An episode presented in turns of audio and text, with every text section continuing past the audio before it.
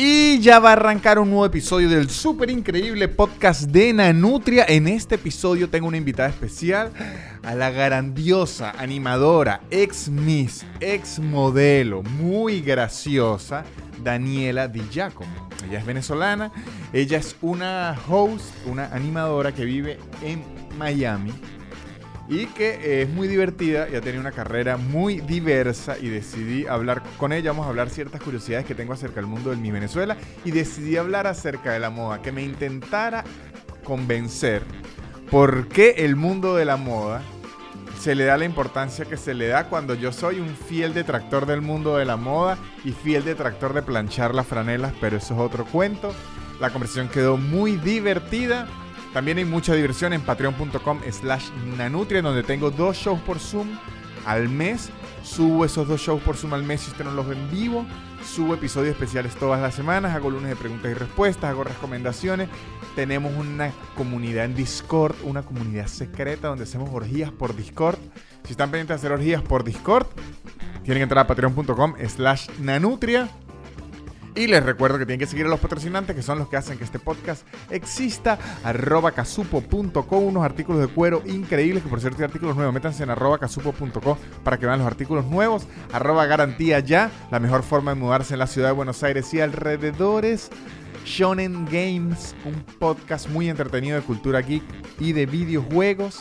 Y Blue Piso English, arroba Blue Piso English, la mejor forma de aprender inglés en su tiempo, en su espacio y con descuentos si dicen que van de mi parte.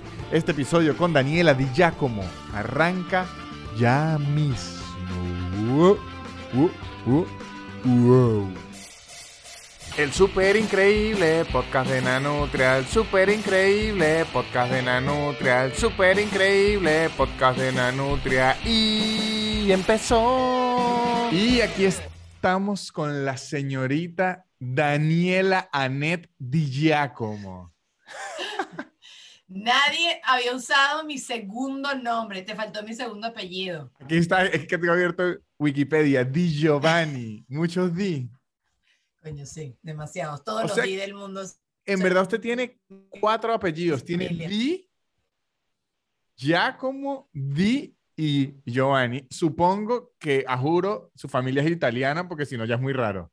No, no, no, sí, sí, es italiana. Y después está Pier Felice y después está Di Berardino. O sea, el, el apellido de mi abuela de materna soltera era también otro Di. Y aquí en este país me, a veces me dicen, oh, Daniela Di. No, no, no Ah, tengo cara de claro. asiática, no te, como tú acabas de decir, pues cuatro apellidos. Pero no, no es Nanutria, no es. Pero bueno, bien. bastante italianilla. Yo, yo soy venezolana, pero ajá. Pero tiene pasaporte. Tengo pasaporte, Ah, que es por- lo importante. Lo No, porque puro. yo, yo tengo muchísimos amigos que son el estereotipo del italiano. Nombres Ajá. italianísimos y usted les pregunta y me dicen no, porque mi abuelo no aceptó la nacionalidad. Una cosa así, como que en los 80, uno de los dos países, o Venezuela o Italia, no aceptaba la doble nacionalidad y rechazaban la nacionalidad de origen. Una ¿Será locura. No sé si algo así pasó en mi familia, pero creo que mis abuelos sí como que, no, mira, yo no voy a renunciar a esto. Quizás sabían ya que era lo que iba a pasar en Venezuela, no, no tengo idea. Pero no, no, no, no, no es mi caso. Tengo pasaporte el, el italiano y, y ya tengo el pasaporte también de acá de los Estados Unidos de América y el venezolano vencido desde el 93, pero porque lo quiero renovar, pero tú sabes cómo es. Qué delicia, yo más nada tengo a ese venezolano y me tengo que amarrar a él. Mi familia sí no tiene. Yo tengo ese árbol genealógico más que Bolívar, hasta atrás, atrás, atrás, atrás. Y a mí sí no me salió ni un primito colombiano, ni un tío peruano, nada, nada, nada. Yo soy venezolano hasta. ¿Lo No. trataste en serio de buscar o, Mi familia, no? mi familia en una época buscando y que mi tatarabuela era francesa, que era mentira, pero mi familia sí buscando una nacionalidad donde fuera, pero no, nosotros somos más criollitos que nada. Buscando un muerto a ver que le agarraban la partida de nacimiento. Esta es mi abuela. Algo Sí. por ahí así. Está bien, bueno, todo es válido. Bueno, Da- Daniel, aquí vamos a hablar en este podcast. Tengo dos temas claves. Ajá. Dos temas claves. Ajá. Vamos a hablar. Uno acerca del Miss, que us- usted me dijo, Bromi, que, pero ¿por qué siempre me preguntan del Miss? Bueno, pues porque est- estuvo en el Miss. Es- esa, es la, esa es la razón. Es así. No, no, Exactamente. yo lo sé, ya yo lo asumí, Ajá. ya yo me entregué, tranquilo. Y esta es primera vez en el podcast que yo entrevisto a alguien que haya participado en el Miss, así que yo tengo ciertas curiosidades. No, no, pero yo soy muy atípica a las Misses. O sea, lo único que a mí me queda del Miss es que me gusta a veces maquillarme, no siempre. Y me gusta. Claro, no, no. Pero mi formación es de participar. O sea, yo entrevisté aquí en el podcast a un atleta de clase mundial que, que, fue a mundiales y todo. Entonces, yo tenía muchas curiosidades acerca de cómo era una competencia mundial. Tengo esas mismas curiosidades acerca de un concurso de belleza. Bueno, han pasado unos años, pero yo trataré de decírtelo todo. Ajá, bueno, primero para, para las personas que no saben, Daniela Anet Di Giacomo Di Giovanni fue Miss Venezuela Internacional el 2005 y Miss Internacional en el 2006. Es el que se hace como en China, ¿no? Sí, o sea, los dueños son japoneses, pero en, mi año hicieron mitad del concurso en China y mitad del concurso en Japón. Y fue ah. muy chévere por eso, nada más. Perfecto. Y entonces, eh, digamos que es como en el mundo de los concursos de belleza, eso es, como participar en un, en un Grand Slam de tenis. O sea, esos son como los concursos grandes. Hay tres concursos, tal cual dijiste, el Grand Slam de los concursos de belleza, el Miss Universo, el Miss Mundo y el Miss Internacional. Exactamente. Son los concursos como más respetados, que tienen más historia, que más lo quieren y que también es mejor para las muchachas, porque de todas las tipas que participamos, nada más gana una, entonces que sea una experiencia bonita para las demás. Entonces, bueno, ajá, todo eso. Ajá. Entonces, aquí están unas preguntas claves, porque yo siento que ser Miss es un poquito hacer como lanzador de garrocha. O sea, que luego cuando usted ya no se quiere dedicar al Miss, es como algo tan específico. O sea, es muy difícil meter en un currículum Miss, igual que lanzador de, de garrocha. O sea, pero sí entiendo lo que dices, es así como, como sí te va a determinar el resto de tu vida, pero igualito, lo sé por buena fuente, porque yo tengo currículum, pero yo trabajo en televisión, entonces ahí no hay mucho currículum. Pero tengo muchas amigas que trabajan como en, en trabajos más tradicionales igualito lo ponen porque se han dado cuenta que cuando tú pones que participaste o que ganaste algo en el Miss, así sea por curiosidad de metiche, la gente te entrevista. Entonces, como quizás... Ah, yo lo haría, si tiene, si razón. Yo que soy chismoso, yo diría, coño, vamos a ver. a ver si, a ver si los años han pasado por ella, a ver, que, y googleas la foto y entonces pues gente, no, mira, pero le, le han dado duro, se casó mal, el esposo no, no está funcionando, no, qué sé yo, ¿sabes? Pero sí, ah, sí me han contado que funciona. Ajá, Daniela, que a lo mejor no la haya hecho usted, pero seguro sí, o lo vi alrededor, dietas dementes que haya que hacer, es lo que todo el mundo se imagina. O sea, son unas dietas muy fuertes. Yo, mira, vi, más, vi cosas más locas en mi época que modelé que en el Miss Venezuela. En Miss Venezuela el mismo entrenador te ponía como una dieta de la pechuga de pollo así hervida de hospital, que daban ganas de llorar, te ponía vegetales que, que, fue, que no fueran como muy pesados, con carbohidratos lo que pasa es que es muy repetitiva. Y en mi época, que fue hace ya varios años, no había tanta información como hay hoy en día. Hoy en día las tipas y que, ¿sabes? Como quinoa. Yo no, yo comía pollo y lechuga, pollo y pepino. O sea, no había más que eso. Claro, es demasiado, demasiado que la mente asocia mm. pollo. Y, o sea, mi salvación es pollo. Ay, es muy, es muy triste. Mira, Nanu, la pelea más horrible que yo tuve en mi, en mi, Venezuela fue porque había mostaza en el poliedro de Caracas, que es donde se llevó a cabo el evento, que es un lugar muy grande para la gente que no sea de Venezuela, y ah, nos ponían como edulcorante, entonces hacíamos mostaza dulce y unas chamas escondieron la mostaza. Entonces todas estábamos atacadas porque íbamos a tener que comer ese pollo ahí triste sin nada. Claro, y ustedes ya llevan, ¿dónde está mi mostaza? Aquí yo no me voy. Daniela con un cuchillo. Le corto la cara a quien haya agarrado la, la, Y fue el tacón, el tacón que estaba más fácil a la mano. La cosa es que, mire, yo vi dietas de una tipa que comía solo uvas todo el día, pura uvas. Después vi en mi Venezuela, había una loca que la quiero mucho, pero ya se estaba como que desinflamando, decía ella, y comió durante todo el día, un solo día, pura piña piña todo el día. Coño, pero eso, eso pica los labios y la, y no, la lengua. chupar. si algo yo aprendí de niño, a mí me fascina la piña, pero cuando usted come cierta cantidad de piña, le empiezan a, a picar las comisuras. Y, la, y no, y te salen las aftas dentro de la boca, no sé, no, no es como muy cariñosa la piña. Eh, mucho atún en lata, que después, normalmente cuando tú participas en mi Venezuela, después como por un año, dos años, no puedes ver el atún en lata, o sea, claro, queda como... Te aburre, cuando, pues. Cuando la gente trabaja en, en McDonald's, que después nunca en su vida quiere volver a ir a McDonald's a comer más nunca.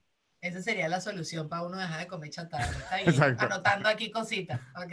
Pero no, cosa, lo más más loco igual que vi fue una tipa que comía algodón. Eso sí me pareció así como algodón. Algodón de, curi, de herida. O sea, algodón así, así. No, pero eso sí está muy loco. ¿Y, sí, para qué? Era un desorden alimenticio. Bueno, me imagino para llenarse la panza. Este, claro, pero eso de... pero eso no fue en el Miss. Eso fue eh, de modelo. Ajá. Y, y, cuando iba al baño le quedaba como un pesebre las ovejas, así. No, no, no, no, le queda así como limpiecito porque como que limpiaba ahí todo. No, pero eso sí, ya, claro, en el mundo del modelaje el desorden alimenticio sí debe ser más dark. Sí, sí. El, lo, lo, del Miss, bueno, mi época de Miss fue muy cortica, entonces o sea, lo que me dio chance de hacer durante dos meses fue lo que me dio chance. Y seguro pasaron cosas, lo que pasa es que yo vivo en otro planeta y también no me doy cuenta de casi nada. Lo que sí te puedo decir, y esto ya lo he hablado en el pasado, es en mi vida yo he olido flatulencias más feas que en mi época del Miss. O sea, porque me imagino que el tema de la digestión y que todas las mujeres están estreñidas y toda la cosa, cuando pasaba un accidente gaseoso, ¡Ay! La muerte. O sea, tenemos que salir de los lugares de ensayo porque eran como 15 minutos para que. Coño, el pedo de mí, que digan y no se aguanta. o sea, el pedo de mis es complicado. Se, se habla muy poco. Se habla muy poco de eso.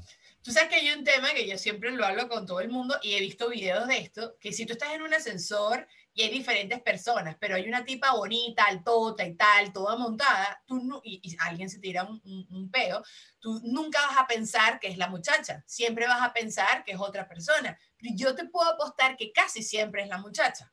Te lo puedo apostar porque yo viví esa experiencia con estas 30 mujeres y era una cosa triste. Claro, de, hecho, yo, yo tengo una amiga, me, eh, esto no es del Miss, sino del mundo del modelaje. Tengo un, una amiga que es vestuarista. Ok.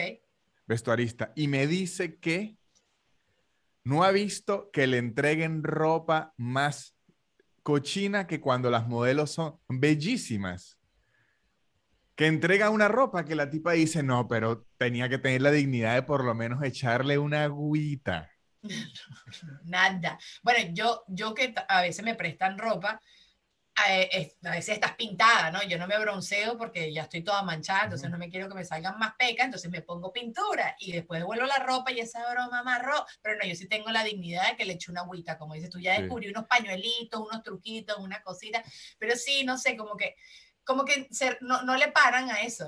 Dicen, ah, ese es tu trabajo, resuelve. No todas son así, pero, pero sí pasa, sí pasa. claro, pero es, es, lo que usted decía. Uno supone de alguna forma misteriosa que porque alguien es bello, no puede ser cochino o no puede poder olores. No, papi, son las más cochinas, las más cochinas porque se acomodan en que son bonitas y que nadie piensa que fueron ellas. ajá, eh, eh, es como un truco ahí de la mente. Ellas también son víctimas de su belleza. Exactamente, se confían se, confía en la belleza. Ajá. Otra, Soy bonita, nadie me va a decir nada que está sucito, ¿sabes? Otra pregunta acerca del eh, certamen. Esto ha sido de las cosas que a mí más me ha traumado. Ajá. Cuando yo me enteré, Daniela, que las mises no, no son del Estado. A mí eso fue como que usted me dijera, que Messi es un actor que no juega. O sea, porque yo de niño apoyaba a mis Táchira como porque sí era mi switch. Tengo que apoyar a la gente de mi estado. Y cuando me enteré que no. ¿Y de qué forma eligen eso? ¿O qué?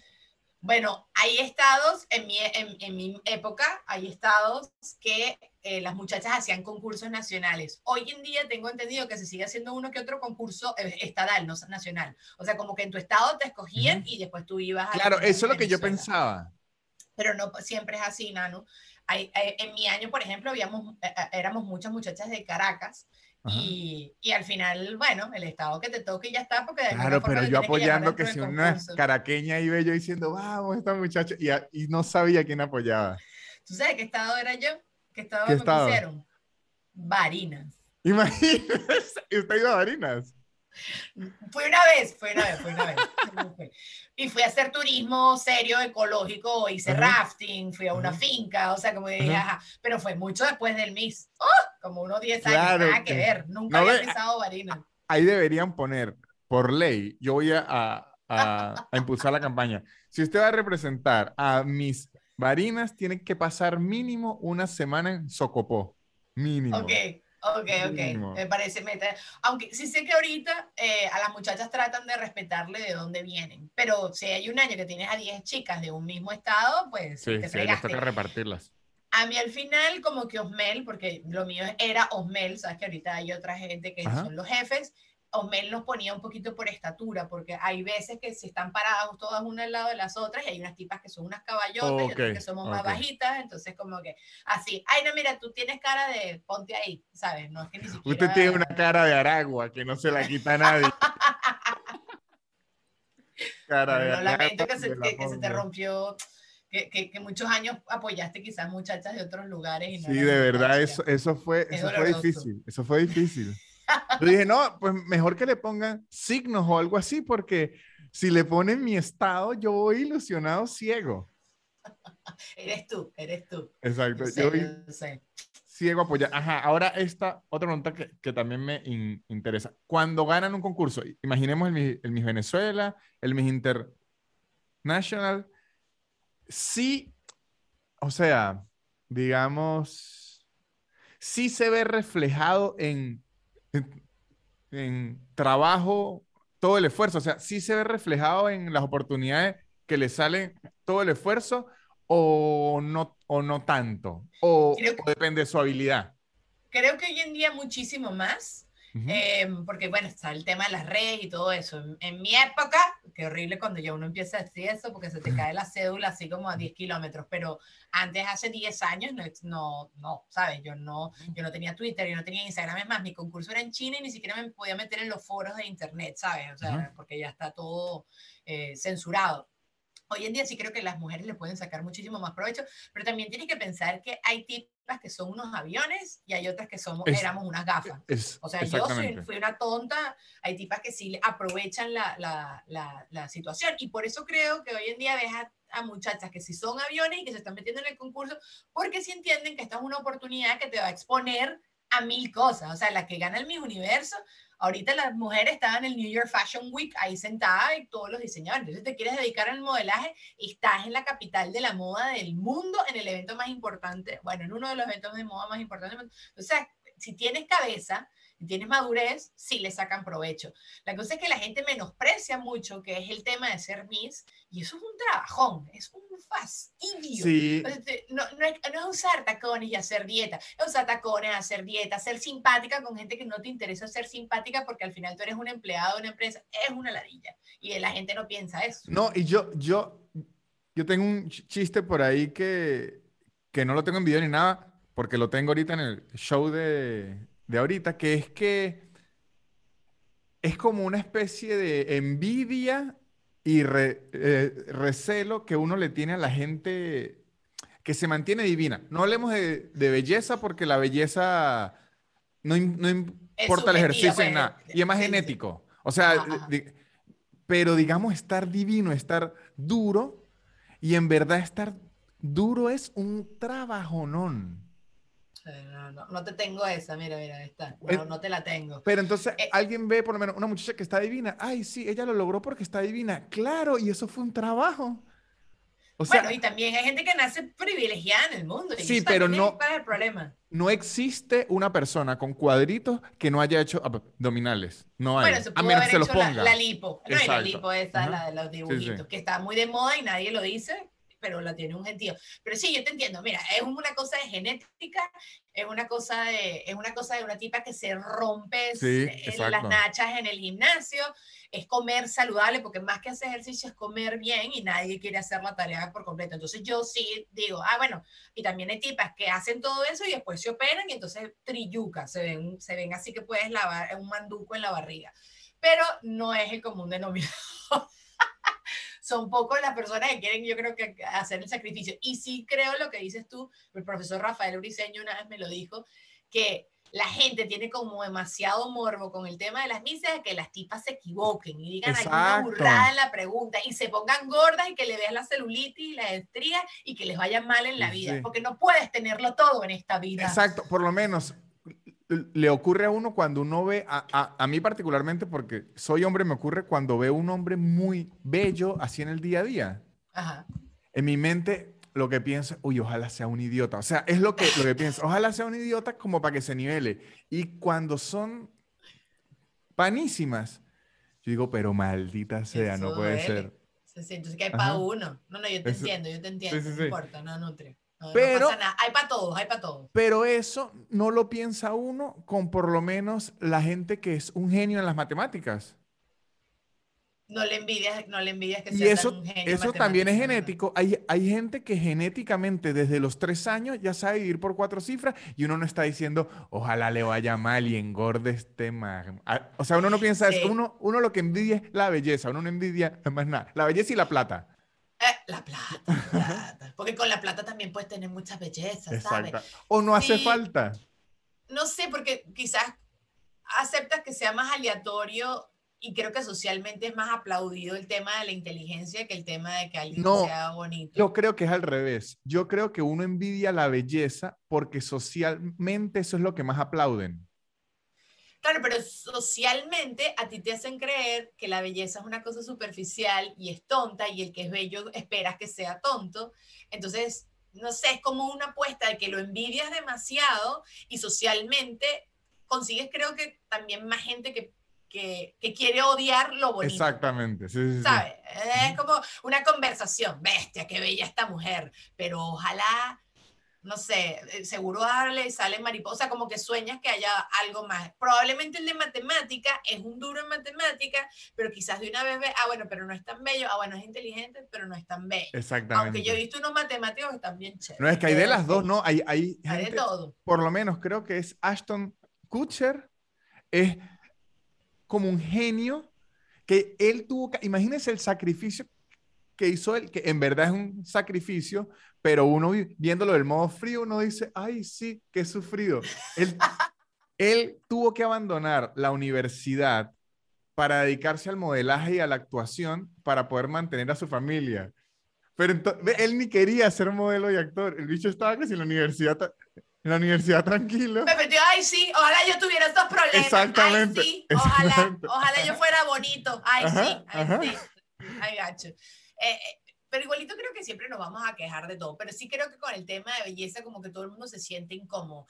Y sabes que también no le da el crédito eso de lo que tú estabas diciendo del gimnasio, porque una cosa es nacer bello y alguien que es muy bello toda su vida, pero los años pasan y te vas derritiendo como una vela, entonces el que se mantiene a lo largo de todos esos años, eso ahí, ahí creo que es que la gente lo empieza a aplaudir. No, y, y, y yo creo en cierto punto que yo he agarrado como cierto, digamos, en empatía hacia la gente bella. Ahora tengo una eh, hacia la pobre gente bella que tanto sufre, Daniela. La pobre gente bella que son unos marinados en la sociedad.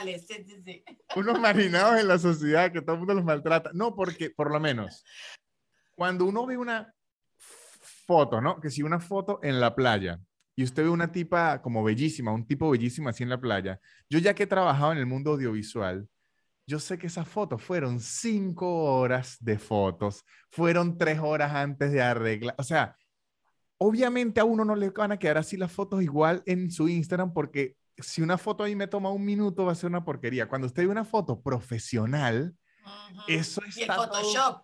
No, Photoshop, iluminación, maquillaje, la pose, la no sé qué. Es, es, un trabajo, es muy ladilla. Eh, eh, en, verdad, sí. Yo una vez tu, hice una sesión de fotos en Los Roques, en temporada de mosquitos, y me hubiese gustado que las fotos no hubiesen retocado todas las picadas que tenía.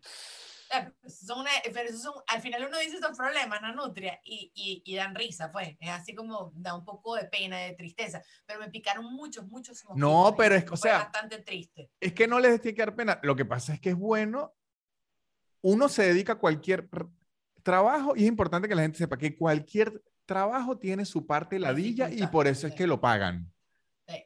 Es, bueno, y también, y el modelaje mágico, el tema, el tema de la belleza y eso, es, es un tiempo de tu vida nada más que lo puedes usar. Entonces, por eso también lo pagan también. O sea, tú no vas a poder, son pocos, o hay varios modelos que son adultos, pues, más grandes, pero no es el común denominador. O sea, tú ves que son las chamitas de 13, 14 años que tienen una piel sin una pepa, a las que les va muchísimo mejor que a todas nosotras. Sí, eh, Igual ahorita... Es, ajá, dime, Es que es muy similar al deporte, que es una carrera contra reloj. Sí, exacto, exacto. Que el tiempo, el tiempo te muerde la nalga y ahí no hay vuelta uh Igualito, y, sobre el tema de belleza, yo no sé si tú opinas igual que yo, que creo que ahora, como que a la gente bonita, como tú bien dices, en las películas, en las series, están como castigados y ahora están buscando más protagonistas y la modelo que la está partiendo más y toda la gente que la está partiendo más en, en los medios son personas que son más, en, inglés la palabra es relatable, pues que tú puedes conectar. Sí, sí, relacionables. Relacionables, exacto, y que te puedes identificar con ellos. Entonces me doy cuenta que sin querer ahorita a la gente que es extremadamente bella, los jovencitos y eso, están fregados, pues. Si naciste bonito, castigado por No, pero sabe que yo, esta no es una reflexión mía, esta reflexión es de Sara, eh, Sara Silverman, una comediante gringa, que hablaba de eso y si tiene, tenía un plus. Ella lo decía eh, acerca de los comediantes blancos en Estados Unidos. Ok. Que mucha gente decía, no, pero es que ahora lo quieren dar es prioridad a los comediantes negros, les quieren a los, comediantes asiáticos, pero no a nosotros. Y lo que ella decía es que, y esto aplica a la belleza, por eso es que lo llevo, como ahora pusieron la regla la belleza no va a ser el único atributo, ¿no? Entonces, ahora, además de ser bello, le piden que sea muy bueno, ¿no? Entonces, si alguien no es tan bello, es, aquí en Argentina le dicen hegemónico, que es como decir a la belleza de librito. Ok, ok. Como ahora no solo están buscando eh, la quijadota, entonces usted ya se está enfrentando a la gente que no tiene esa quijada, pero es buenísima. Entonces, lo que decía Sara Silverman es, si usted es bello, pero es bueno, igual el trabajo lo va, lo va a tener. El problema es que ahora se va a tener que forzar lo que antes no se forzaba, porque antes era la cara. Ella, ella daba el ejemplo eh, de un comediante que en la actuación uno puede decir por lo menos Brad Pitt. A Brad Pitt no le falta trabajo, ni le va a faltar. Porque Brad Pitt es un actorazo y además está divino. Bueno, pero también lleva unos años. Pero hoy en día, si Brad Pitt hubiese comenzado su carrera con Thelma Luis, siendo un papacito sin camisa, no sabría si le fuera tan bien. Claro, pues, pero si usted ve la, la trayectoria de alguien como Brad Pitt, él por lo menos tiene 12 monos, Inglorious Bastard. Son papeles en donde no se necesita ser, eh, eh, no se necesita ser él. No, sí, no tiene que ser guapo, no es, un requisito para el papel. Entonces, Pero bueno, tampoco nos hace daño ver a Brad Pitt en pantalla. Ah, claro, para nada. Exactamente. Entonces, yo lo que creo es que a veces como que uno agarra y dice, no, ahora... Y, y además uno a veces pelea eso y uno es un latino. Uno, uno defendiendo a los blancos gringos y uno es un latino, pero, pero, pero, ok, uno a veces dice, ay, o sea que ya la gente hoy ya no puede trabajar. No, sí puede igual, pero ahora no solo en muchos lugares le están pidiendo eso, ahora le están pidiendo un extra. Sí, sí. No es tan papaya como era. o sea, antes ser bonito quizás era como el, el, primer paso. Aquí en Estados Unidos hay un tema con ser mexicano en la televisión, en los medios tradicionales y también en los no tradicionales, en YouTube también. Cuando tú eres mexicano, el, eh, eh, es, es, buenísimo, es buenísimo porque a, a, a, todos los clientes les interesa muchísimo más Entonces, yo siempre digo que siendo mexicano aquí en Estados Unidos, por lo menos en televisión, ya tienes el 70% del trabajo quedado. Todavía no has hecho ni el casting ni nada, pero si eres mexicano, eres bonito y eres bueno, olvídate, ¿para qué voy? ¿Para qué voy?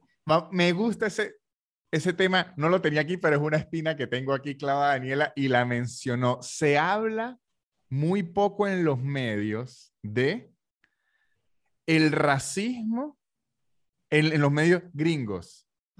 El racismo hacia los no mexicanos en lo latino.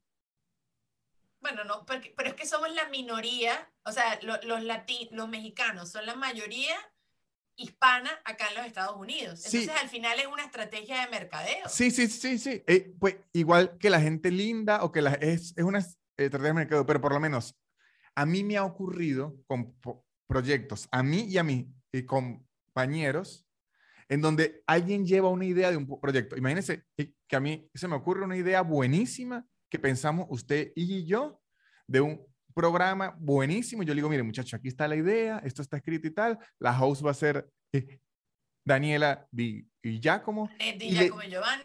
y le dicen a uno sin que les tiemble eh, la lengua, no quiero nada con venezolanos. Así, así de una. Búsqueme una mexicana, búsqueme una puertorriqueña, pero venezolanos no. Bueno, yo ahora estoy como en mi época de rebeldía. Hice todos los cursos de acento neutro que te puedes imaginar y hace poquito hice un. A ver, a ver, hable un, poquito en, en, acento neutro. Ay, que es muy lento y es horrible. A ver, a ver, a ver, una prueba. Pues, pues estaba haciendo mi casting hace unos días y entrando al casting, apenas justo antes de entrar, viene y me dice una de las productoras, eh, Daniela, no te olvides de no ser tan venezolana. Qué hija de la grandísima. Y yo, ah, buenísimo, sí, hablar un poco más, hay, hay, que hablar un poco más neutro porque al final es televisión hispana y aquí en Estados Unidos hay de todos lados. La nutria, ya a esta altura de la vida yo estoy mucho más concentrada en mi contenido que en lo que claro, en no, cómo lo estoy diciendo. Pero de, de hecho, yo ahora lo agarré de plan de vida, Daniela, que eso es una mentira universal que le quieren aclarar a uno. Porque, mire, primero, el acento neutro en verdad es mexicano, no es que neutro. Es como un colombiano mexicano. Porque si tú escuchas a Dora la Exploradora en neutro, es, es, bastante plano. Pero, pero sí, e, e, es, suena, a nosotros nos suena un pelo mexicanizado. Sí. Pero yo he aprendido y, y lo he ejecutado y me ha funcionado que Mientras uno sencillamente se haga en, entender, no importa el acento, que eso es algo que yo le valoro mucho al argentino. El argentino es argentino en donde usted le pone a un argentino a hablar neutro.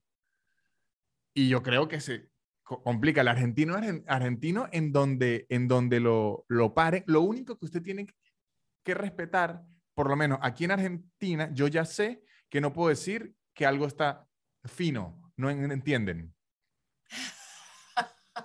Tengo que decir que, bueno, exactamente. Si usted dice fino, delgado o elegante. Ah, fino, elegante, exacto. E, entonces, usted con que entienda qué palabras se entienden y qué palabras no, pero por lo menos aquí, mamagüevo, se entiende. Ellos no usan huevo como expresión, pero la entienden. Usted apenas lo, dicen, dicen, ah, ya entiendo que es un insulto.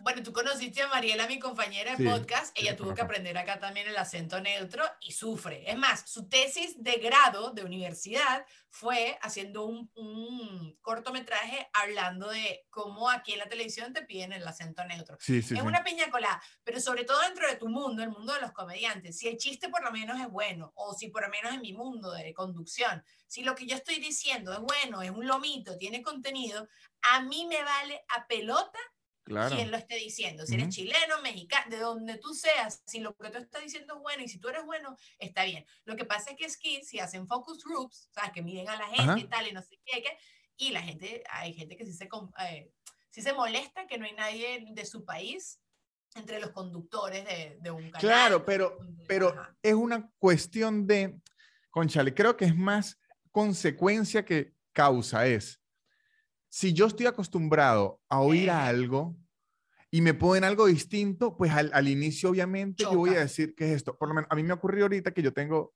bastante audiencia argentina. Me dicen que para oír mi podcast solo, primero oyen mi podcast que son con tres argentinos. O sea, como que me van haciendo estilo gotas. Me van oyendo por partecitas y cuando ya me entienden la velocidad del acento y además lo tartamudo, es que además yo vengo con, con complicaciones. Matrix, tú eres reloaded. Okay, Exacto. Entonces, cuando ya me agarran el ritmo, me dicen, ok, ya puedo. Yo admiro mucho. ¿Usted conoce la divasa? Claro. La divasa le entró al maracayero sin miedo. La divasa, usted le dice a la divasa acento neutro, no joda. La divasa habla más maracayero que nada y ha hecho todo lo que ha hecho Maracayera.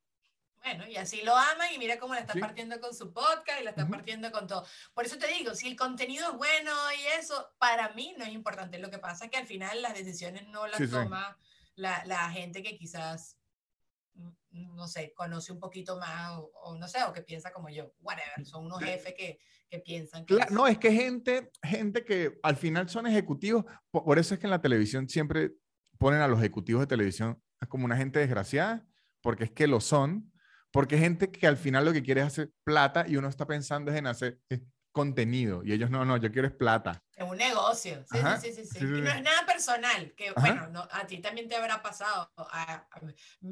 el programa más largo que quizás he hecho yo habrá durado tres o cuatro años y eso fue así como una eternidad. Eso no pasa en televisión. Sí, sí, sí. Eh, y, y, no lo tienes que tomar a personal, sino que mira, los tiempos cambian y eso. Lo que pasa es que es durísimo y a nivel de ego es como harakiri constantemente. Pero bueno, ahí vamos.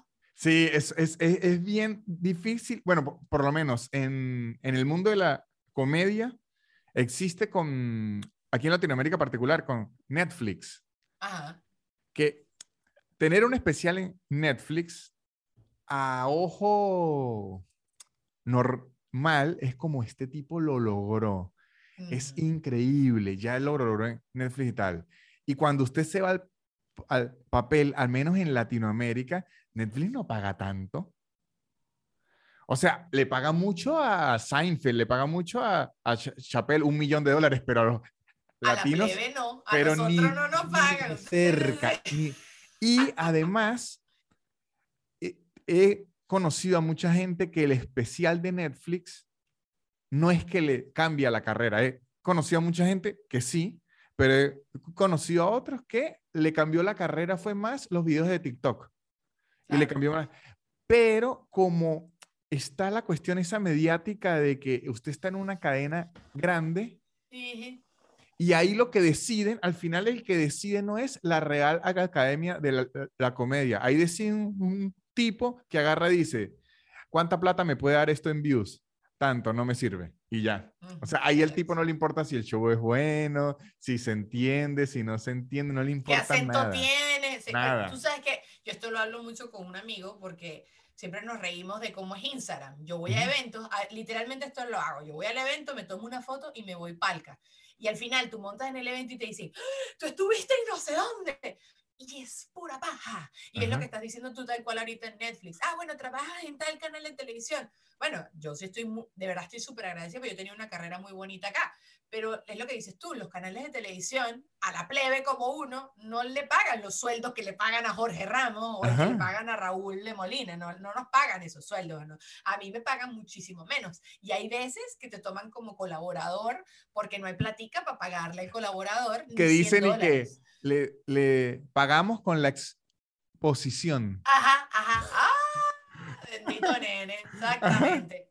Pero bueno, el, eh, uno tiene que pasar por todos esos goals para llegar quizás a ser el David La Chapelle y que te paguen el, el, el millón de dólares. O, aunque ahorita, ahorita creo que las redes que son, ahorita yo, yo, creo que las redes son el bien y el mal del planeta porque joden mucho a la gente y hace que uno ahora se esté preocupando de, cosas que ni se debería preocupar, pero hace que uno pueda controlar a su propia audiencia. Un poquito, porque igualito uno no sabe cómo se van a eh, comportar con lo Claro, pero si por lo menos yo le digo a usted, Daniela ya como nadie la quiere a usted, usted me puede decir, bueno, yo tengo unas redes en donde hay gente que me da cariño y esa gente disfruta mi contenido, así que no, o sea, uno, uno tiene como su propio rating aquí. Eso, eso, No significa todo, pero uno puede decir, bueno, pero mira, aquí hay una gente que está interesada en mí, al, al menos, pame like. Eso, exactamente. Sí, o sea, eh, es lo que dices tú. A mí sí me pasa, no sé, bueno, yo creo que el contenido que tú montas es casi siempre eh, eh, como sketchecitos, no sé, tú creo que el Instagram, que lo que yo veo de ti, no, no sé si regalas tu contenido, como dice Tina Fey, que ella no monta nada en redes sociales porque ella no quiere regalar su contenido. Pero yo sí monto mucho contenido original, o sea, que lo grabo específicamente para Instagram. Y yo me estoy bañando en Nutria, yo estoy soñando con ideas de video. Es una ladilla. Pero bueno, al final es como dices tú, es una manera de yo controlar un poquito lo que yo quiero poner de mí en el mundo y, y es como mi, mi sentencia, pero también es mi, mi Yo creo que yo fui así hace como de tres años hacia atrás, sí hacía contenido directamente para Instagram y si era eso, era todos los días pensar, coño, ahora que me invento. Por suerte ahora que tengo un show donde improviso mucho con la gente, grabo el show y, subo clips. entonces me ahorro el trabajo. Ah, felicidades. ese es el sueño. That's the dream. Pero este, sí viví esa época de uno todos los días, bueno, ahora qué coño me invento. Lala, men, qué lala. Aparte que entonces todo ya está, siente que todo está inventado. A ustedes los comediantes no le pasa con los chistes. O sea, este es un miedo mío. Y, me acuerdo que se me despabiló cuando pasó todo el tema de mi Schumer, que ella se copiaba de los chistes, ¿no? y que hay mil videos donde ponen el chiste del el otro comediante y el de ella. Pero a mí me da pánico, porque al final nosotros somos seres humanos y al final las experiencias son bastante parecidas unas con otros. Coño, ¿no te da horrible miedo de que la gente después te acuse de que tú te copiaste un chiste y genuinamente no te lo copiaste? Bueno, no me da miedo por el hecho que nunca me he copiado un chiste. Entonces, si alguna vez aparece un chiste igual a mí, yo sé 100% que no me lo copié y voy a decir que loco que esa idea se, se, eh, eh, se, parece. Lo que sí hago yo, y he visto que gente lo hace, por lo menos si yo tengo un chiste ahorita que no he grabado ni nada, ¿no? y de repente veo que un comediante lo tiene muy parecido y lo grabó, yo ya mm. tengo que matar ese chiste. Y si era muy bueno, ¿no? Así, bueno, pero ya alguien lo, lo, grabó. De hecho, hay, en, en esto de, de, que improviso mucho, cuando, cuando hay un, un tema que yo digo, esto va, a esto va a hablar todo el mundo de eso, grabo ese chiste y lo subo rapidísimo. ¿eh? Como que lo orino marcando territorio. Esto es mío, esto es mío, perros, perros, todo. Ok, está bien, Pero la verdad sí no sufro mucho de eso porque creo que es infantil pensar que una idea no se le puede ocurrir a, sí, a dos personas. Ojo, hay gente que roba chistes, que es otra realidad. Es otra realidad. decir, yo no meto las manos por, en el fuego por absolutamente nadie. Probablemente Amy Schumer sí se había raspado varios chistes de esos, de verdad, pero bueno, no sé. Ojo, pero, pero mire para que vea, voy a meter las manos al fuego sin necesidad por Amy Schumer, pero para plantear un caso hipotético que puede ocurrir, que le ocurre mucho a los músicos. Ok. Cuando alguien es tan grande como Amy Schumer o como siempre se, me olvida el que es chiquitico, ay, que ah, comediante. el, de aquí, Estados Unidos, morenito, el que siempre hace las películas. ¡Ay! se me olvidó, ay, el que es increíble. El que grita, el que grita todo el tiempo. Ya nos vamos a acordar. el que estuvo en Jumanji la última. Ay, sí, yo sé, yo sé. Ay, yo te lo este...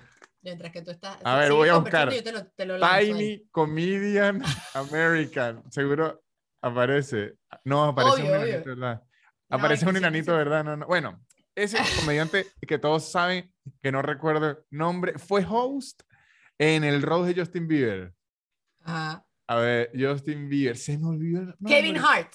Kevin Hart, perfecto. Perfecto. Cuando alguien tiene ya lo gigante de, Kevin Hart y Amy Schumer en el cine y en la televisión, porque cuando alguien es gigante en el stand-up, estilo Dave Chappelle, solo se dedica al, al stand-up y ya, pero cuando se tiene una agenda como la de Kevin Hart y eso, de grabar y tanto, ellos contratan guionistas. Y lo que puede ocurrir a veces como ocurre en muchos, lugares, un guionista flojo un día o un guionista pillo un día, vio un chiste de alguien y dijo, coño, yo se lo voy a dar, esta persona le va a gustar mucho este chiste, voy a quedar yo bien. Y claro, ella lo agarra, lo empieza a decir, a decir, a decir, a decir, a decir, y después descubre que es copiado, pero no puede decir, públicamente. Yo no me lo copié, se lo copió fue mi guionista. Exactamente. Ah, eso nunca lo había planteado. Eso ocurre cuando le dicen a un músico y que no sé quién se robó esta canción y la tipa diciendo que yo no produje la música, eso lo hizo un productor musical, o sea, ahí es que viene. Año, qué ladilla. Bueno, pero es que va a pasar demasiado. Eso que, eh, eh, con la ropa, yo que hablo mucho de moda. ahorita ya tengo cierta edad y cuando me pongo a ver las alfombras, digo, ah, este vestido me recuerda a tal vestido. Este vestido. ¿Qué tanto puedes hacer con un vestido? ¿Qué tanto puedes hacer con la ropa? Un pantalón es un pantalón, le pones un brillito, una chapita, una cosita y ya está. No, no hay que hay mucho que inventar. La cosa es que innova, que wow, pero de resto ya todo está inventado.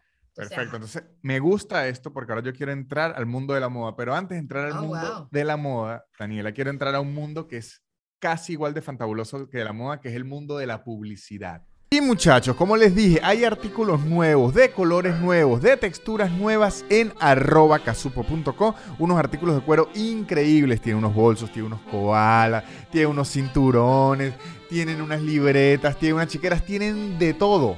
Todo esto en arroba casupo.co. Los invito a que lo visiten, que chismen también invito a que si se van a mudar en la ciudad de Buenos Aires y alrededores, no estén inventando con cosas raras. Para el seguro de caución y para poder ver departamentos y para la garantía, van a buscar a arroba garantía ya, la gente más confiable, la gente más amigable y la gente que nos pone menos rollos a nosotros los migrantes. También si se quieren divertir, ¿qué van a hacer? Se van a meter a YouTube y van a buscar Shonen Games. Shonen Games es un podcast que habla de videojuegos, que habla de cultura geek, que es muy entretenido, la información está chequeada, es muy bien estructurado, está muy bien hechecito, de verdad uno se distrae y se divierte en Shonen Games. Y si quieren aprender inglés, ¿qué van a hacer? Se van a meter en arroba blue piso English, blue con B chica. Y además que ellos ahí ya sueltan tips, ellos ahí ya sueltan consejos para mejorar en su inglés, ellos dan cursos a la hora que usted quiera, en el nivel que usted necesite y con descuentos si dicen que van de mi parte. Arroba Blue Piso English Blue con B chica. Volvemos con Daniela Di Giacomo. Ajá, Daniela. Yo le he visto mucho en sus redes que usted ahorita es moda y moda y moda. Moda para arriba y moda para abajo. Ah, para adentro, para adentro. Sí, es que es divertido. La ropa es muy divertida. Lo que pasa es que la gente no. Para las mujeres creo que es más divertida que para los hombres. Los hombres tienen pocas cosas con Aunque, aunque he visto, he visto primero, quiero decir que esto se va a transformar en un debate porque yo no soy de moda. O sea, aquí, aquí, va a entrar un debate. Pero he visto en mis amigos y he visto en muchos hombres que ha ocurrido, ¿sabe lo, lo de que ahora no, es, no está mal visto que una mujer juegue fútbol o que una mujer se dedique a algo más masculino? Ya he visto muchos hombres que pueden hablar abiertamente del mundo de la moda. De hecho, muchos artistas hombres y cantantes andan sacando su línea de ropa sin problema. Antes era medio raro. No, que, claro que no, Nanutria. Nunca ha sido medio raro los hombres hablando de ropa. No, no, no, pero que si un cantante heterosexual sacando una línea de ropa era raro.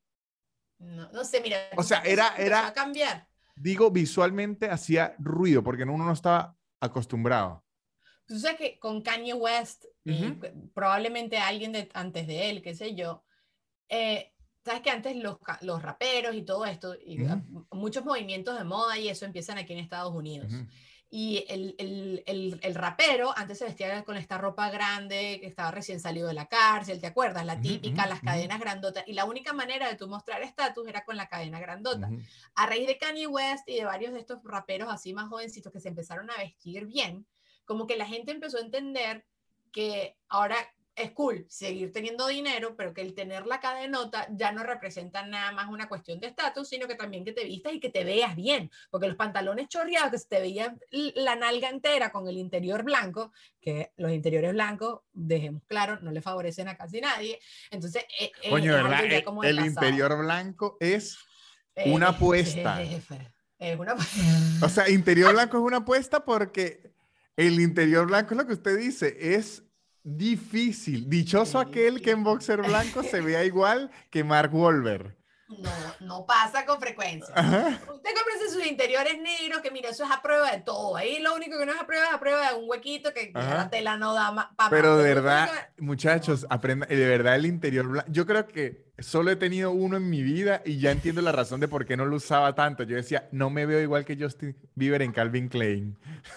Era eso, era eso, era la referencia. Yo te entiendo, yo te entiendo. No, no, los interiores blancos, nada que.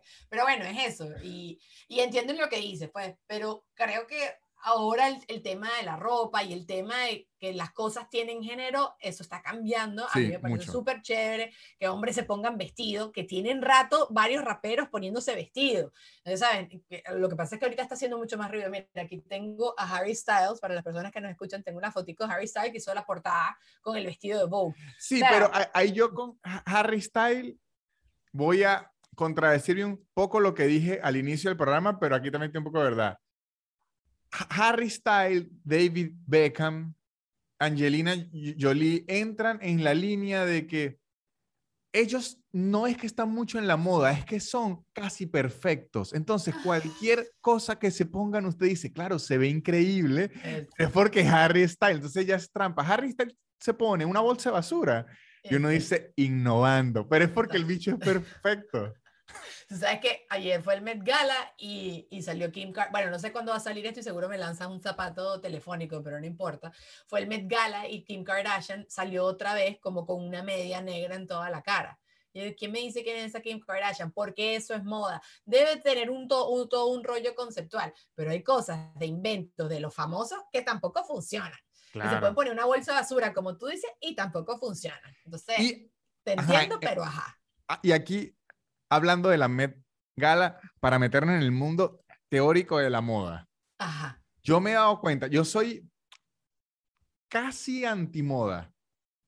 O sea, yo...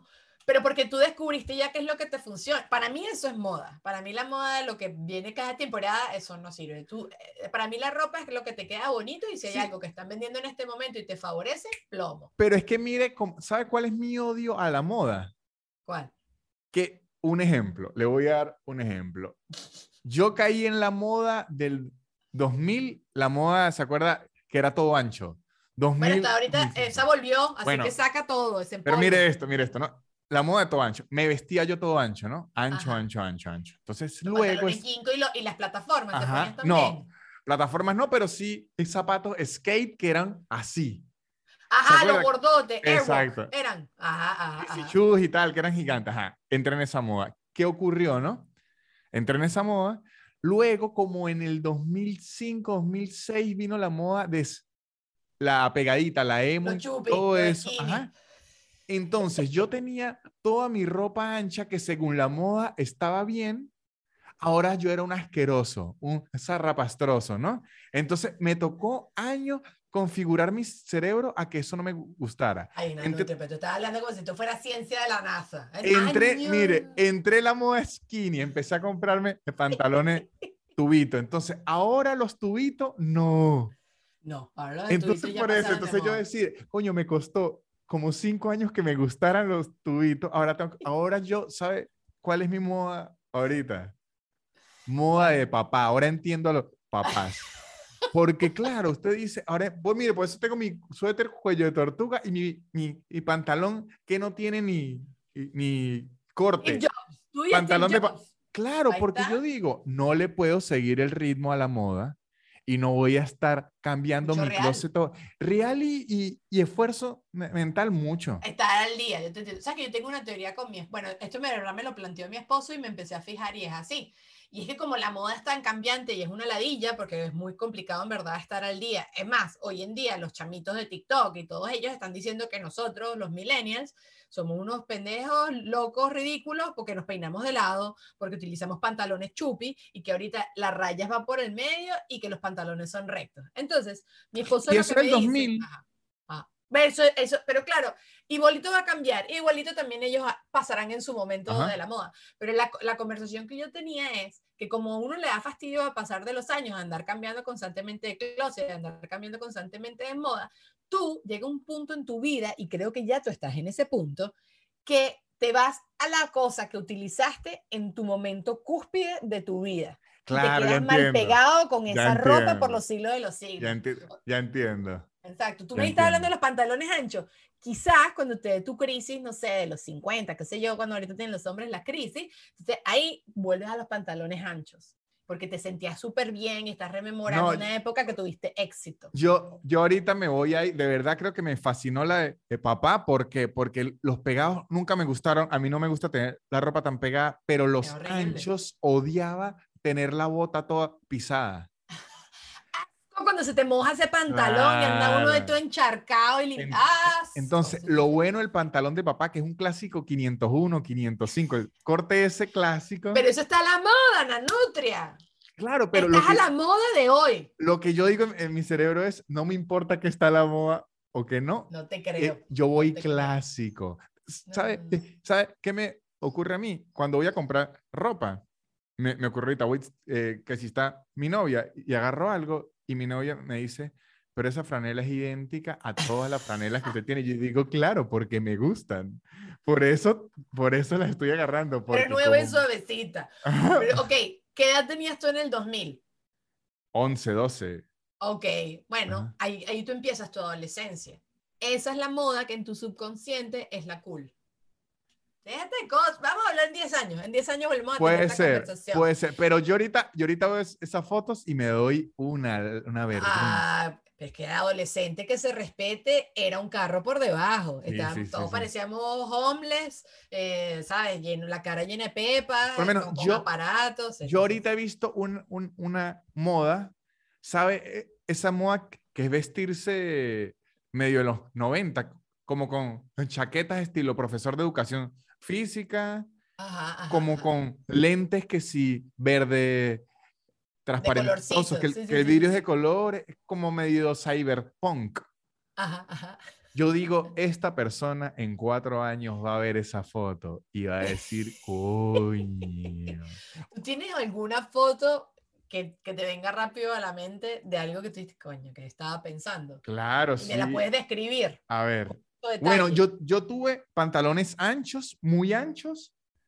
Y se te por- veía el interior eh, blanco. Sí, no, yo no usaba interior blanco, no era tan atrevido, pero el problema es que yo ahorita no estoy tan flaco, sigo siendo flaco, pero no estoy tan flaco, pero en esa época era flaquísimo y lo que Ok. parecía Daniel era como un gancho de ropa y la ropa que guindaba, o sea, si usted me iba a disparar en la pierna, le iba a costar porque no sabía dónde iba el tiro, porque eso era un pantalón ancho como flotando ahí. Déjeme, le busco aquí. Una alguna de de- pollo chupada. Bueno, pero tú sabes que las modelos, eh, así en New York Fashion Week y toda esa broma, lo que, le, lo que querían era tu look, un gancho de ropa, porque al final dicen que así tienen que ser las modelos, un gancho Bueno, de mire, ropa y ya. en una época fui, aunque yo de esta época, no sé si me avergüenzo, pero fui pelo largo, largo, mire. La nutria con pelo largo, muchachos. No, ajá, no, y no, yo no no, tengo no. rulo. Esos rulos, ay, pero son unos rulos definidos. ¿Qué te echabas? Espuma. No, el, secreto era, el secreto era, nunca me peiné. Jabón azul. Todo es- ¿Cuál- en, en Venezuela todo es el jabón azul. ¿Cuál fue Ah. su moda que usted dice, mire, así que quieren ah, andar los jóvenes ahorita, mire, yo ya lo fui. Ay, pero mira qué cuchi. ¿Ves? Pero exacto, es, eso está de moda. Eso Claro, y esta era la salserín. Esta- yo me vestía así por salserín, esta era la salserín. ¿Ves? Salserín era nuestro TikTok. La, serie del sol a Daniel, sol y todo eso. ¿Cuál fue la moda que usted ahorita se avergüenza, que usted dice, qué bolas que yo caí en eso? Oye, es que todas volvieron. Entonces, si yo te hubiese dicho hace cinco años, te hubiese dicho, coño, el momento en que me puse los pantalones de cuadrito estilo fake. Pero eso hoy en día está de moda. Entonces, si yo digo esto, la gente me cae a palazo. ¿Tú sabes qué moda odié y todavía no supero? Y ¿Cuál? cu- estoy casi segura que tú lo vas a, vas a coincidir. Los zapatos puyúos. Una época ¿Cuáles en eran los zapatos? zapatos para nos- la, coño, las botas así como puyúas. Ah, sí, que parecían estilo de. Satanás. Eso, exacto, como de bruja, que lo que le Ajá, falta es en la punta, así. Ajá. Bueno, eso está otra vez de moda, pero me siguen pareciendo horrorosos. Este Emilio Lovera Esa- dice... Estas eh, son medio botas de violador. Eh, horrible, horrible, que pone eh, la, la atrapa cucaracha, decía Emilio Lovera, que, que están como en una esquina y Sí, la sí, sí, exactamente. ajá, tal cual. Bueno, Esa moda es horrenda y sigo creyendo que es horrenda y volvió, pero quémenla. yo tengo un amigo Ajá. que es muy fan de la moda, le fascina estar en ese pedo de la moda, ¿no? Y a mí me gusta mucho andar en Bermudas. O- ahorita porque estamos saliendo del invierno y no estoy, pero me gusta mucho a- a- andar en Bermudas. Cada vez que me... Yo, yo soy de usar medias, mire, así. Hasta arriba. Ah, al tobillo, el tobillo. No, como al, tobillo, pero alto. Que, que me lo cubra, que no me dé frío en el tobillo. Y él me escribía, quítese esas medias que parece un abuelo que no moda. Al parecer, eh, eh, las medias ahorita son o altísimas o Ajá. invisibles. O invisible. Y yo le dije, marico, yo no me voy a cambiar los 500 pares de medias que me compré en Walmart porque simplemente la moda cambió. Esas medias ya se compraron. Eso hay que usarlo, hay que usarlo. Sí. Pero sí hay ocasiones y hay calzado para cada media. Pero también uno tiene que hacer lo que le acomoda. Ahora, te tengo dos preguntas. Con los bermudas. ¿Tienen muchos bolsillos? ¿No tienen muchos bolsillos? ¿Son de blue jean, estilo dad jean? O, No. o- o- o- no. Yo debo decir que nunca he sido de usar tela de jean que no sea en el pantalón. Un jean. Ok, ok, Nunca he sido, o sea, he visto Bendito gente, nene. he visto gente que le queda bien, pero yo digo, no soy tan arriesgado. No, Y no, yo no. ahorita soy de bermuda, eh, dos bolsillos, clásica, pero de tela de pantalón, de tela... Coño, pero no me digas que eres Pero- el típico que tienes como un pantalón de pescador y andas por la vida así con Eso lo tuve, eso fue en mi época de ingeniero y, y usaba bermuda mucho bolsillo, estilo pescador, coño. Pero usaba, sí. usaba los bolsillos, exacto, pero tenías en cada bolsillo algo importante dentro del mundo de la ingeniería. Era importante que cartera. tuvieras todos esos bolsillos. No, La cartera. No, no, no, Coño, y era Coño, buena para la calculadora. De verdad, para Ah. la calculadora ahí sí. Ok, ok, bueno, pero ahí me hablaste de dos cosas. Entonces necesitas dos bolsillos, no todos esos a las piernas. Pero bueno, está bien, te lo perdono. te Yo lo perdono. utilizaba, utilicé esas bermudas mucho. De hecho, hasta hace poco. Y, y- y- ya boté una porque la tela ya no daba. Eso, eso es muy matapasión, tengo que decírtelo. Ah, no, eso sí. la- eh, es muy matapasión. Y si es beige, o sea, kaki, no es- Obviamente eran beige. No, vale, no, Nutri, eso es, eso es así, ay, no, ay, no, no. No, no, sé, no es que yo nunca, o sea, yo le aseguro, cualquier, o sea, cualquier persona puede tener cualquier gusto, pero alguien que se haya fijado en mí, dudo que haya dicho qué bien se viste. Podrá decir cualquier otro atributo, lo que sea, pero que diga qué bien vestido está, eso nunca va a ocurrir, nunca. Bueno, pero todo puede cambiar, todo No, puede cambiar. Es que no, creo, porque a mí, por eso es que yo tengo como el, la aversión a, la moda. Como que me da fastidio tener que pensar en Mm, cómo estoy vestido. Es como que no quiero agregarle eso a mi vida. Entiendo. La comodidad, además, a partir de cierta edad, yo creo que también la comodidad va prevaleciendo sobre cualquier otra cosa. O sea, yo, hay, hay vainas que ya no estoy dispuesta a negociar. Por ejemplo, tú estás hablando de las medias esas que no se ven. Ajá. No hay nada más molesto en esta que te salga el dedo meñique de la media y después te- Sí. o se te salga el talón y tengas el muñuño de media en el puente del pie. Ah, es una desgracia. O una el- desgracia. O hay unos zapatos que son medio duros en la parte del talón y le empiezan a dar a la piel directo, a la piel Todo. directo y termina uno con todo eso roto, feo. Eso, por eso. Entonces, hay cosas que ya tú no estás dispuesto a negociar, pero sí puede ser que la próxima vez que compres medias, cómprate unas medias que no te tapen el tobillito para que tengas un poquito de diversidad. Y no, No. que estás haciendo algo extra. No, que porque le explico por qué, le explico, le explico por qué no me funciona. Porque pues pierdas tiempo sacando las medias todas las mañanas. Y porque tengo que unirla con su par, porque mi secreto de vida es que me las Ah. compré todas idénticas todas.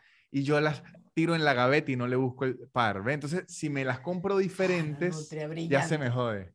se me jode. Brillante, brillante. Yo tengo una fucking caja llena de 800 medias que quedaron huérfanas y me Claro. rehuso a botarlas porque estoy segura que en algún lugar está su hermanita. Pero me da una rabia eso. Pero ¿sabes qué empecé a hacer? Empecé a juntar medias que no tienen nada que ver una Eso con la parece otra increíble. y ya me sabe a Increíble. bola. Entonces te dicen, ay, si vas al hospital y te sacan los zapatos y ven que tú, y bueno, me puse las medias hoy diferentes o actúo como que si no me di cuenta. Ay, estaba muy ¿Y, dormida esta y mañana. qué le van a sabía". decir? Y que no, que se muera. Medias distintas no atiendo. Eso le van a decir, no se lo van a decir. No, tú no, porque no tienes criterio. Criterio de ponerte las medias. Está bien, es verdad, es verdad. Que se quede con ese tiro en el pecho, pero yo a alguien con medias distintas no atiendo. Bueno, puede tener un OCD muy arrecho. A ti tu mamá alguna vez te tuvo que haber dicho lo de los interiores con huecos. no, mi mamá me... Pongas eso porque ni verdad. Mi mamá me regaña, pero mi mamá no es de la moda, sino es de... Decente. no, de la gente que siempre tiene que ver sepulcro. Que de hecho, yo recuerdo que esto, eh, a mis papás esto fue como un trauma al inicio cuando me gradué, porque yo siempre me he vestido que si en, en Bermuda, franelas y ya. Okay. Y me decían, así no lo van a contratar en ningún sitio, se tiene que empezar a arreglar mejor para que lo contraten. Además, yo de pelo largo y después me fue bien y además me di un trabajo en el que me puedo vestir como me da la gana. Ah. Ellos ya no me pueden decir nada y sufren. A, mí, a, a, veces me dice mi novia que, que también sufre que, ¿y usted va a ir hacia el show? Yo le digo, es mi show. es mi show. Te la calan todo. Exactamente. Eso, eso, es, poder. Eso es mucho poder, no te, felicito. Lo lograste. Lograste poder utilizar media al tobillo con bermudas de bolsillo y que nadie te pueda decir nada. Y si van a decir, ay, se ve feo, bueno, yo vine y fue a contar chistes, no va a ser, no va una... Yo ahora tengo una ley, una ley de vida. Ajá. Yo no voy a un lugar, eh, me, refiero a restaurante o bar, en donde me pidan vestirme distinto a como me Nutria, pero, pero como tú vas a eh, prohibirte a ti a experimentar cosas ricas en la vida por esa tontería. No, no, no, o sea, si un restaurante, eh, no sé, aquí en Buenos Aires no lo he visto mucho porque esto es más... Más, relajado. Y más mundo abierto, sí, el argentino es muy abierto. Pero por lo menos habían lugares, sobre todo discotecas, en donde le decían, tiene que entrar con zapatos que no sean de suela de goma. Ah, eh, Yo no me compro un zapato que no es suela de goma desde hace como 11 años. Y debes tener también seguro un típico traje que lo usas para los entierros y para las bodas. no, pero ese, ese ya se me, ese ya se me dañó. Yo tenía uno que fue el de la graduación. Ahorita ando sin traje, ahorita estoy sin, traje porque es que ya se no me queda. está bien, bueno, ok. pero ese traje, Daniela, ese traje. Te viera las fiestas que llevó ese traje, no joda, ese traje sí vivió. Y ya al final eran de los que me quedaban que si las hombreras, pero como aquí, que, parecía un tío, que me lo prestó un tío. Me parecía a Ron en, en, Harry, Potter. Así, así me veía. Pero que ese traje sí tuvo vida. Ese, traje eh, vivió. Ese vivió. Se fue caminando. Exactamente. se fue así, listo. Pero no, no, no. Yo, te, yo te, te, creo. Te creo porque la mayoría de los hombres son así. Es que ustedes, en verdad, al final también la tienen mucho más fácil. Y ustedes, los hombres, entre los hombres, es raro que también se den cuenta del tema de la ropa. Nosotros, las mujeres, sí nos aplaudimos cuando hay algo bonito. Eh, a los, las mismas parejas. Pues mi esposo me dice, ah, estás muy guapa hoy. Nosotros, ustedes, los hombres, con que se peinen y se bañen y se cortaron los pelos de la nariz. Pero ve, yo, pero eso depende. Yo más bien aprendí que eso, eso puede ser un error. Piropear a una mujer. No, eh, piropear a una mujer cuando se sobrearregle, porque si no dice, ah, o sea que antes, ¿se entiende? Me la pueden jugar al revés. Bueno, pero eso es un juego. No, mejor suelto. Bueno, yo suelto el piropo siempre. Está con una franela chorreada una franela chorreada con un pantalón roto y digo, pero Dios mío, qué belleza, qué Eso no es honesto, después tu novio no te va a creer. Es honesto, de verdad, porque yo siempre la veo bella. Siempre es honesto. Qué mojonero siempre la veo bella. eres. Quiero decir algo. Mentiroso. Por el machismo y, y eso, en los hombres es hasta al revés. Y yo hago aquí acto de contrición. Yo he sido muy bully a mis amigos cuando traen una prenda medio atrevida, yo digo, ay, pero mire qué le pasó a este. Yo, o sea, yo he sido muy inmaduro y cuando alguien se quiere medio arriesgar en el mundo de la moda, al menos cuando estaba la moda de mocasín blanco sin medias. Coño, pero es que eso es muy feo, parecemos unos patas blancas, unos de egiptis, echando dengue por todos lados. Y esa moda estuvo dura. No, no, no, son muy feos, son muy feos. Qué bueno que chalequeaste a toda la gente porque probablemente por ese chalequeo dejaron de utilizar los zapatos y pasó de moda. Porque además eso era cuero y cuero con cuero y sudor. ah, No, no, no, no, no, no, no, te lo agradezco. Eh, eh, a las personas que nos gusta la ropa, te lo agradecemos que, que hayas hecho eso. Muy bien. Ajá, Daniela, ahora aquí vamos ya para cerrar esto. Como yo no sé nada de moda y yo soy como un asco en la moda, pero yo aprecio a mi audiencia, Ajá. aprecio a mi audiencia y quiero que aprenda algo. Quisiera que Daniela y ya como nos dijera, entonces, ¿qué sí está la moda ahorita? Para que nosotros sepamos, ah, ok, esto sí lo puedo usar o que no. ¿Qué se está usando ahorita en, en- en el día a día? No me hable de la- No, no, las grandes pasarelas. No, no, no. Bueno, tú lo dijiste, los 501, los Levi's, todos los pantalones que son así bota recta, los dad, la ropa de papá, eso está Ujú. súper de moda. Todo lo que ustedes utilizaron en los 2000, eso volvió. Ya, vamos a hacer un ejercicio más, más fácil porque este es muy ambiguo. Dígame qué no está de moda ya. Y así yo sé, ok, esto no. Bueno, yo soy partidaria que uno se tiene que poner lo que a uno le dé la gana y que tú Claro. creas que te, te ves bien. Y ya está. Y Menos los no mocasines sin las medias. Menos los mocasines y, la- y, y- y mocasines blancos, sobre Ajá, todo hay que quemarlos. Pero si te gustan tus mocasines blancos, te Ajá. pongas un mocasín blanco. Por ejemplo, yo sé que tú ser el típico que usa crocs, ¿verdad? Ti te No, no las soy de Crocs. No, No. te quiero, Nanutri. Bueno, pero yo o- no me gustan las crocs, las crocs son para estar en la casa, pues las crocs están de moda. ¿Están de moda las, las Crocs? Sí, sí, sacaron, Valenciaga sacó unas crocs con plataformas espantosas de 700 dólares. Coño, y ¿Quieres lo- una? Y lo lograron porque las Crocs, la gente le dio duro, duro, duro hasta que las pusieron. Yo sí he visto mucha gente en Crocs ahorita. Bueno, y, lo- y los zapatos que sacó Kanye West, que parecen de preso, que son como Ah, no, ya, los zapatos de Kanye West pa- pa- parece que se pusieron chicle en, Un chi- en los pies. Eso no tiene ni, ni una forma ni, ni nada. No, yo sí clásico. Ah, no, que no pesa y que, y que no te huele la pata. y- ah, bueno, todo eso. Pero, que, ¿qué más me, qué me, qué- qué más me dijiste? Que, que, que no utilizar, ok. Ajá. Bueno, los pantalones chupi no están tan de moda, pero si eso es lo que a ti te gusta, yo sigo teniendo blue jeans chupi y sigo utilizando eso. Eh, ¿Qué más no está de moda? Bueno, ahorita no, ahorita la- una cosa que me parece súper chévere es que ahorita ya no, ya el, el tema de estar uno acomplejado por su cuerpo, como que hoy en día están celebrando que Ok. todos los cuerpos son cuerpos de playa, que te puedes poner lo que te dé la gana, pero bueno, uno, hay cosas con las que no te sientes cómodo y otras con las que sí te sientes cómodo. Pero, ¿sabes qué creo? Que no hay nada que no te puedas poner. ¿Sabes? Que cada quien hace lo que le da la gana y se pone lo que te da la gana y hay formas de tú cómo transformarlo a actual. ¿Sabes? Ah, bueno. Ah, no te gusta el pantalón chupi, pero te pones una camisa por arriba flojita Eh, de eh, eh, cebra y ya estás. Eso sí, eso sí llegué a ver yo. Hay gente que tiene una habilidad Para mezclar. y para lograr verse bien con cualquiera. De hecho, yo que soy un detractor de la moda, me vi un reality que era que soltaban a unos vestuaristas en un closet que no era de ellos y le decían, ármeme un look Super de look. aquí. Qué fino. ok. Y usted veía y decía, coño, esa ropa la puedo conseguir yo en el closet. Y se veía bien. O sea, sí hay como unos looks de verse bien. O sea, hay, hay, hay gente que tiene un ojo, esa gente no soy yo. Yo siempre an- ando vestido como esa gente a la Igual. que le regalan, a- le regalan ropa y la mezcla. Así, siempre ando vestido yo. Pero hay gente que con un closet normal, siempre usted la ve y dice, coño, es- esto sí usted anda a, Bueno, a yo tengo moda. un ejercicio. Dile a tu novia que vaya a tu closet y con tu ropa, que supuestamente te gusta todo lo que tienes en tu closet, te arme un look. Probablemente, como ya me dijiste, que todo es No, absolutamente igual y ella hace, ¿sabe qué hace ella? Ah, te saca el Entra a mi closet, entra- entra a mi closet, saca mi ropa y se la pone ella. Ella se arma looks para ella. Eso está de moda. Eso está súper de moda. Exacto. Yo había, un, había unos suéter, porque yo soy de los que cuando la ropa me gusta mucho, la uso poco, porque como me grabo tanto, no, y, y como me grabo ta- tanto, para que no aparezcan en tantos videos y todo. Y de Ah, repente la veo y yo, no, ese suéter me está gustando mucho. Y ella llevándolo para el trabajo tranquilita.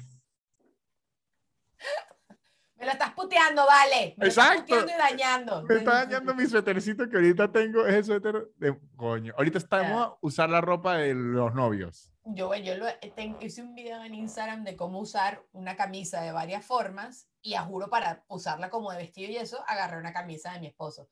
Pero le- los closets de nosotros, nosotros estamos como programados para combinar las vainas de una forma. Si Ujú. tú traes a otra persona, está programado para combinarlo de otra. Entonces, ¿sabes que las mujeres siempre decimos que no tenemos ropa? Sí tenemos mucha ropa, solo que estamos acostumbradas a combinarlo de la misma manera. Entonces, tráete a alguien que te diga cómo Ah, claro. ya- sé, coño, ¿ves? Daniel acaba de resolver. tu vida. No, no, ni siquiera la mía, porque yo lo que agarro y digo, esto está limpio, me sirve, pero digo, ya entiendo, ya entiendo por qué es de donde dicen no tengo ropa. Es porque lo que quieren decir es, ya no encuentro una forma nueva de combinarla.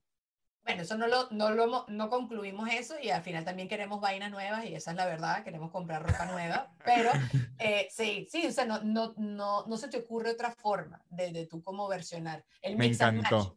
¿viste? Me encantó.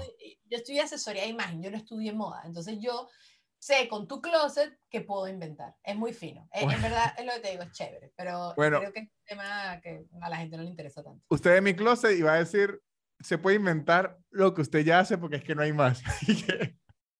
puro cuello de tortuga negro, puro bermudas de, de no, no. y tres blue jeans. No, yo soy demasiado. Ahorita estoy franela unicolor porque no me está gustando ya con dibujitos. Aún me quedan dibujitos de antes, pero ya no me gusta mucho con dibujitos. Ok. Y jean. Y lo dejas para los momentos que eres coqueto. O sea, que tenga dibujitos, un momento coqueto, así. No, sí, o sea, digo, porque ya en shows y videos y todo, no quiero que el, el, el dibujito distraiga. Claro, entiendo, entiendo. Es que es estrategia. Al final es, es, lo del acento neutro y los mexicanos. Yo sé, es así, es así. Ok, perfecto. Me gustó, me gustó esta conclusión y lo de que la gente no encuentra cómo combinarse, ahí está. Y es eso, si a lo mejor usted trae otro ojo más fresco, es una mina. Es una mina. Porque nunca lo ha visto. Exactamente. Perfecto. es el truco de la vida. Me fascina, Daniela. Muchas gracias por haber estado aquí en el podcast. Muchas gracias por habernos hablado de las mises y de la moda. Me preguntaste todo lo que quería saber de las mises. Yo pensé que me ibas a caer que se cuentos de las operaciones y esas cosas, pero bueno. No, pero es que eso ya, no, yo, yo soy, yo ya me he leído artículos de, de lo de el prepaguismo y operaciones y todo eso, que bueno. Pero siempre es lo malo, lo malo, ¿no? Yo quería saber las dudas de el día a día que participó ahí. El... A ah, ver, que, gracias, Nanutria. Eso es, sí, sí, de limpiar el nombre de las misas. Que, que, Ni siquiera, o sea, porque tampoco es que lo limpiamos, pero es decir que es un trabajo como cualquier otro. Y bien ladilla, sí. Exactamente. Porque hay que meter la barriga, en los otros no hay que meter la barriga. sí, señora. Muchas gracias, Daniela. Espero que esté muy bien, fino. Muchachos, y ese ha sido todo el episodio. Muchas gracias a Daniela por acompañarnos. Muchas gracias a ustedes por oírnos. Muchas gracias a la gente de Patreon por siempre apoyarnos en patreon.com slash nanutria. Muchas gracias a la gente que está pendiente de mi show. Si quieren ir a mi show en España, a mi show en Neuquén, a mi show en La Plata o a mi show aquí en Buenos Aires, se meten en soynanutria.com y compren las entradas. Y muchísimas gracias aún más a los patrocinantes por apoyar este podcast. Arroba casupo.com, unos artículos de cuero increíbles. Arroba garantía ya, la mejor forma de mudarse en la ciudad de Buenos Aires y alrededores. Shonen Games en YouTube, un podcast muy divertido de la cultura geek y el entretenimiento. Y arroba Blue Piso English, Blue con B chica, la mejor forma de aprender inglés en su tiempo, en su espacio y con descuentos si dicen que van de mi parte. Esto ha sido todo.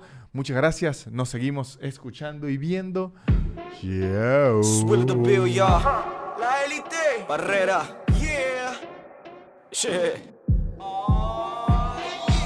Su, su, su, super increíble. Pop, pop, pop, pop, podcast de Nanutria. Su, su, su, su, super increíble. Pop, pop, pop, pop, podcast de Nanutria. Es casi una hora llena de locura y un acento gocho que es una dulzura. El perro siempre jodiendo la grabación y él soltando pura desinformación. Su, su, su, su, super increíble. Pop, pop, pop, pop, podcast de Nanutria. Su, su, su, su, super increíble. Pop, pop, pop, pop, podcast de Nanutria.